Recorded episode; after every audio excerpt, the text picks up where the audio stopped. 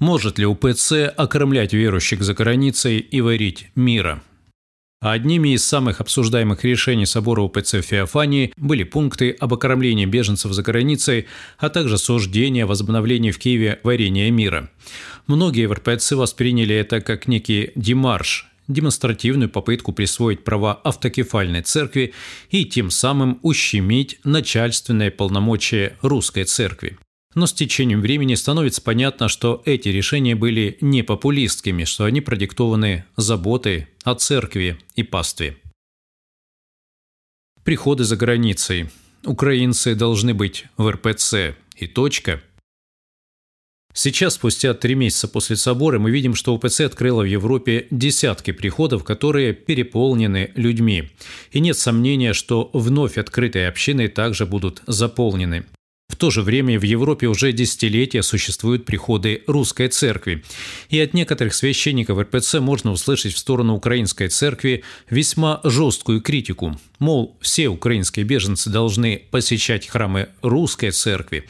УПЦ не имела никакого права открывать там свои приходы, а общины, которые уже действуют, являются раскольническими. К примеру, священник патриаршего подворья в Ирландии Николай Евсеев опубликовал на своей фейсбук-странице пост отца Николая Данилевича об общении УПЦ в Дублине с таким комментарием. Друзья, будьте осторожны и бдительны. Этот священник не согласовывал совершение богослужений ни с правящим архиереем Суровской епархии, ни с отделом ОВЦ СМП – он не поминает за богослужением святейшего патриарха Кирилла и ведет раскольническую деятельность. Пожалуйста, предупреждайте всех здравомыслящих верующих, верных своей матери церкви. Похожие тезисы продвигает и известный блогер-богослов Георгий Максимов. По его мнению, приходы УПЦ за рубежом – это самочинники, и сослужить с ними нельзя, по крайней мере, если они не начнут поминать патриарха Кирилла. Как относиться к подобным заявлениям? Действительно ли священники общины УПЦ обязаны просить разрешения на богослужение в Европе у архиереев РПЦ? Действительно ли они раскольники? Действительно ли с ними теперь нельзя сослужить? Собор Феофании постановил в последнее время перед УПЦ особо остро встал новый пасторский вызов. За три месяца войны за границу были вынуждены уехать более 6 миллионов граждан Украины. Значительная часть из них являются верующими УПЦ. Поэтому в Киевскую митрополию приходят обращения из разных стран с просьбами открыть украинские православные приходы. Очевидно, что многие соотечественники вернутся на родину, но немало и останется на постоянное проживание за рубежом. В этой связи собор выражает глубокое убеждение, что УПЦ не может оставлять своих верных без духовной опеки, должна находиться рядом с ними в их испытаниях и организовывать церковные общины в диаспоре. До войны украинцы в Европе действительно посещали приходы РПЦ, но сейчас многие из них отказываются это делать категорически а в особенности те, кто пострадал от агрессии РФ, чьи родственники были убиты, чьи дома разрушены.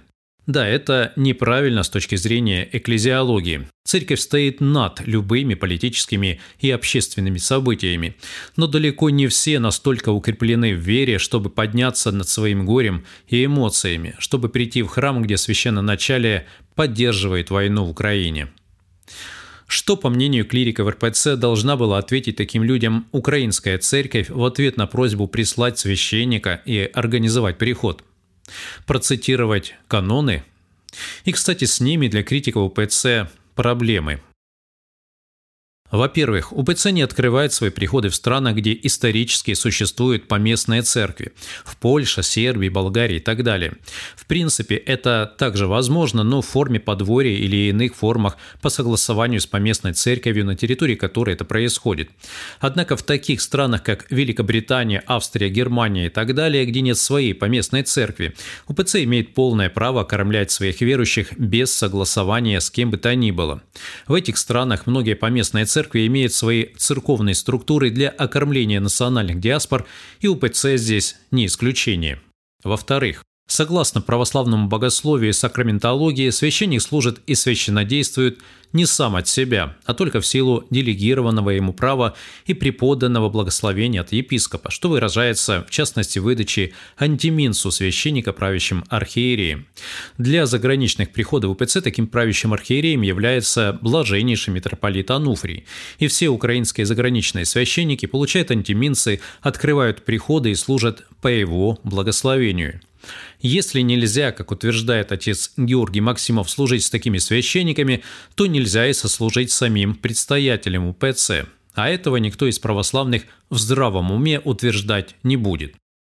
В-третьих, не напоминает ли позиция представителей РПЦ, обвиняющих зарубежных священников Украинской Церкви в раскольнических действиях, позицию Константинопольского патриархата, которую так аргументированно критикует в РПЦ, в частности тот же отец Георгий Максимов.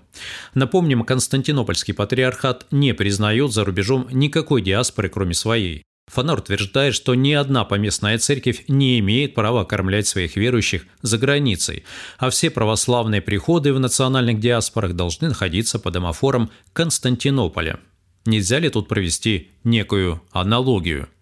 Наконец, стоит вернуться к претензиям отца Николая Евсеева к общине УПЦ в Ирландии, лично протеерею Николаю Данилевичу. Мы попросили прокомментировать их самого спикера УПЦ отца Николая, поскольку такие же претензии могут быть и в других странах, где УПЦ открывает приходы для своих беженцев. Диаспора – вопрос пасторский. С тех пор, как РПЦ оказалась не в состоянии опекать многих наших верующих по известным причинам, этим вопросом занялась УПЦ. Мы не дублируем приходы, мы не настроены на создание конфликта в диаспоре.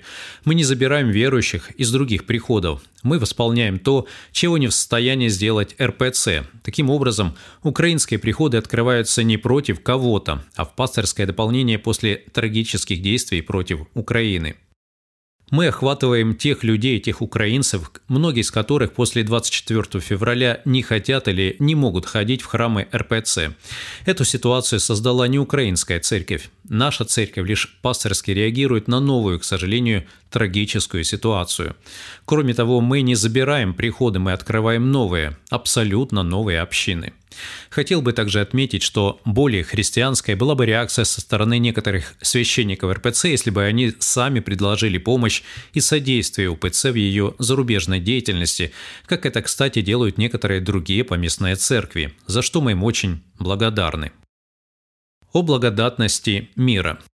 По поводу варения мира собор УПЦ не дал четкой формулировки, что это точно произойдет. Было заявлено лишь о суждении но учитывая затруднения контактов с РПЦ из-за войны, возобновление мироварения в Киеве вполне вероятно, насколько это приемлемо с точки зрения канонов.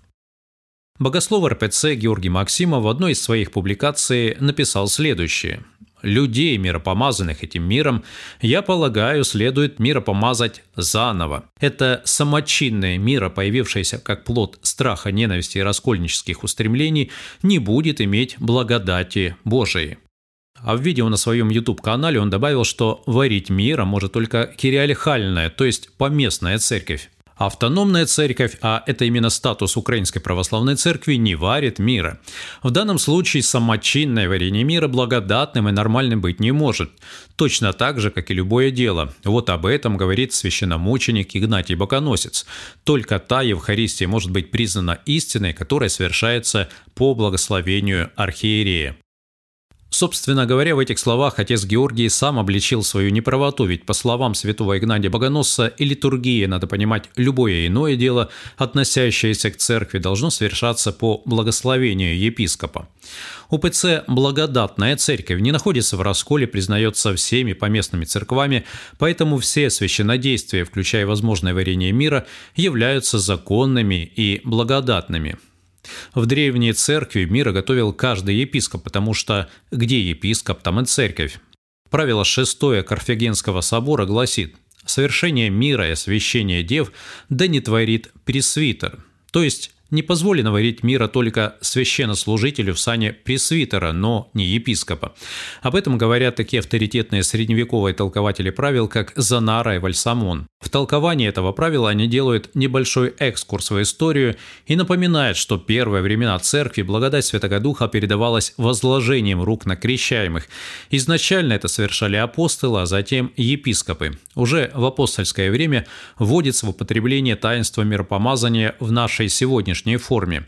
Правило приготовления освящения святого мира для миропомазывания перешло от апостолов к епископам, так же, как и право возложения рук.